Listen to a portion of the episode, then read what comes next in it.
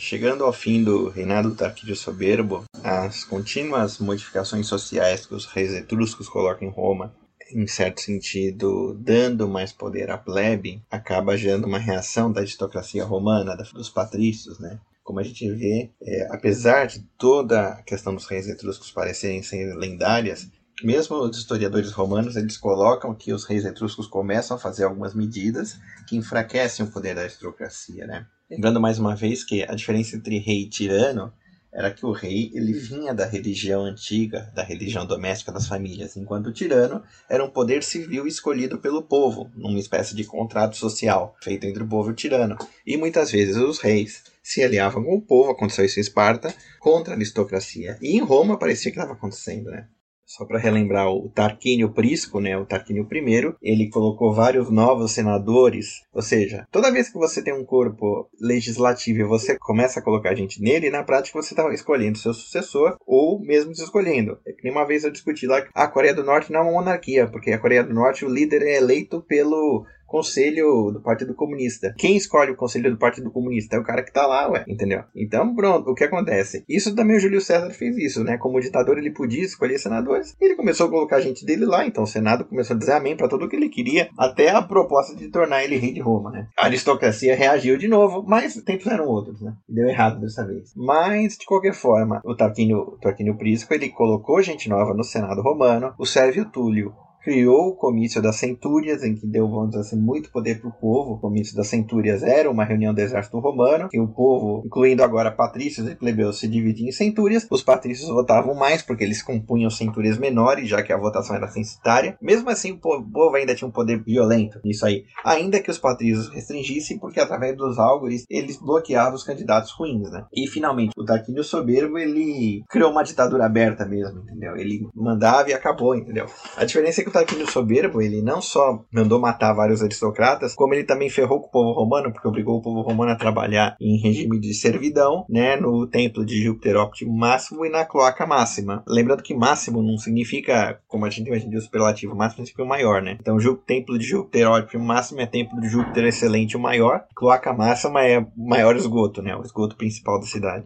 Então, o Tarquínio Soberbo, ele cometeu uma burrice, porque no momento que ele deprime a aristocracia, ele precisava chamar o povo para ele. E ele realmente ferrou o povo romano. O povo no sentido agora de plebe. E como a gente viu, ele também ferrou Gábios, ferrou latinos, ele fez aquela sacanagem com o Tulerdônio, né? Então, assim, o, o Tarquínio Soberbo, ele realmente tá virando um tirano no sentido realmente lato da palavra tirania. Não um cara que tava fora da, da sociedade familiar para virar o poder em nome do povo, né? Ele tava realmente sendo um tirano, estava pintando e bordando. E aí houve o golpe. Esse golpe, na primeira instância, ele teve o apoio popular, porque o Tarquínio Soberbo, ele realmente foi um cara que pisou na bola. Ele atirou para todos os lados e perdeu, entendeu? Na antiguidade você tinha um tripé, um tripé de poder entre a monarquia, a aristocracia e a plebe. Não vou falar povo, vou falar plebe agora para ficar bem claro. E o Tarquínio conseguiu ter esses dois grupos contra ele, né? Se ele tivesse se unido com a plebe e acabado com a aristocracia, como o rei de Esparta, se não me engano, Cleómenes fez isso, né? Ele tirou o poder da aristocracia espartana no final da República Espartana, já bem depois da Guerra do Peloponeso. Né? Esparta também sofreu revoluções no sentido com que Roma sofreu, né? Só que o Cleómenes ficou do lado do povo. E já o Tarquínio não, o Tarquínio ele foi soberbo e acabou pisando na jaca. A revolução, que havia derrubado a realeza, modificara a forma exterior do governo antes de mudar a constituição da sociedade não foram obra das classes inferiores, interessados em destruir as velhas instituições, mas da aristocracia, que desejava mantê-las. A revolução, pois, não foi feita para mudar a antiga organização da família, mas para conservá-la. Os reis por muitas vezes tiveram a tentação de levantar as classes inferiores e enfraquecer as gentes, e por isso mesmo é que foram derrubados.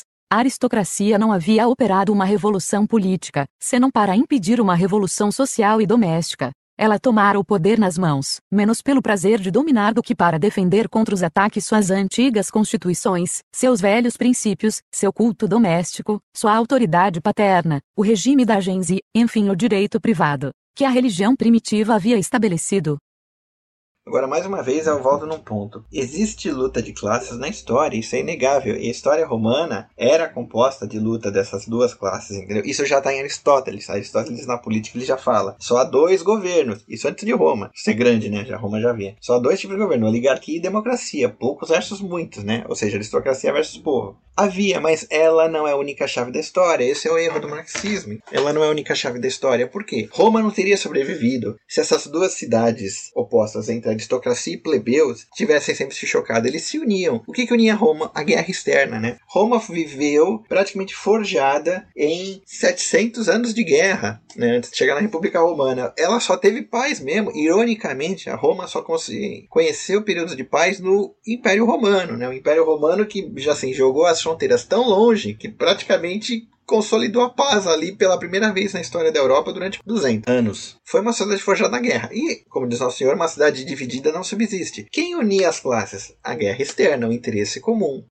Durante os anos que se seguiram à expulsão dos reis, o poder da aristocracia foi absoluto. Ninguém, além dos patrícios, podia exercer funções sacerdotais na cidade. Era na casta sagrada que se deviam escolher exclusivamente as vestais, os pontífices, os sálios, os flamínios, os álgures, Somente os patrícios podiam ser cônsules, somente eles compunham o Senado. Se não suprimiram a Assembleia das Centúrias, onde os plebeus tinham acesso, pelo menos encarou-se a Assembleia das Cúrias como a única legítima e santa. As centúrias tinham aparentemente em suas mãos a eleição dos cônsules, mas vimos que não podiam votar senão nos nomes apresentados pelos patrícios, e, além do mais, sua decisão era submetida à tríplice ratificação do Senado, das cúrias e dos álgures. Somente os patrícios administravam a justiça e conheciam as fórmulas da lei. Esse regime político não durou em Roma senão poucos anos e bidem. Agora, observe a última frase do Goulange sobre a questão da República. Ele fala assim: que é que os patrícios, depois da proclamação da República, dominavam tudo. Só que ele fala o seguinte: esse regime político não durou em Roma senão poucos anos. Por quê? Quem compunha o grosso exército romano? A plebe. Se os patrícios tivessem escolhido alijar a plebe totalmente, eles iam perder o exército e Roma não ia ser grande. Então, vamos dizer assim, a cobiça dos patrícios em domínio, né, em domínio externo, fazia com que eles concedessem à plebe cada vez mais poder. Para que Roma fosse grande, o próprio poder político teve que ser dividido com a plebe, que era o grosso do exército. Então, assim, os patrícios eles não eram tão imbecis ao ponto de serem tão ansiosos do poder deles que fizessem Roma decair. E convenhamos pelo direito de guerra antigo, se a sociedade é fraca, ela é dominada por outro. Você é morto, a sua mulher é feita de escrava, de concubina, seus filhos são castrados e virados escravos pelo vizinho. Então, assim, os patrícios eles realmente tiveram que entregar os anéis para manter os dedos. Por quê?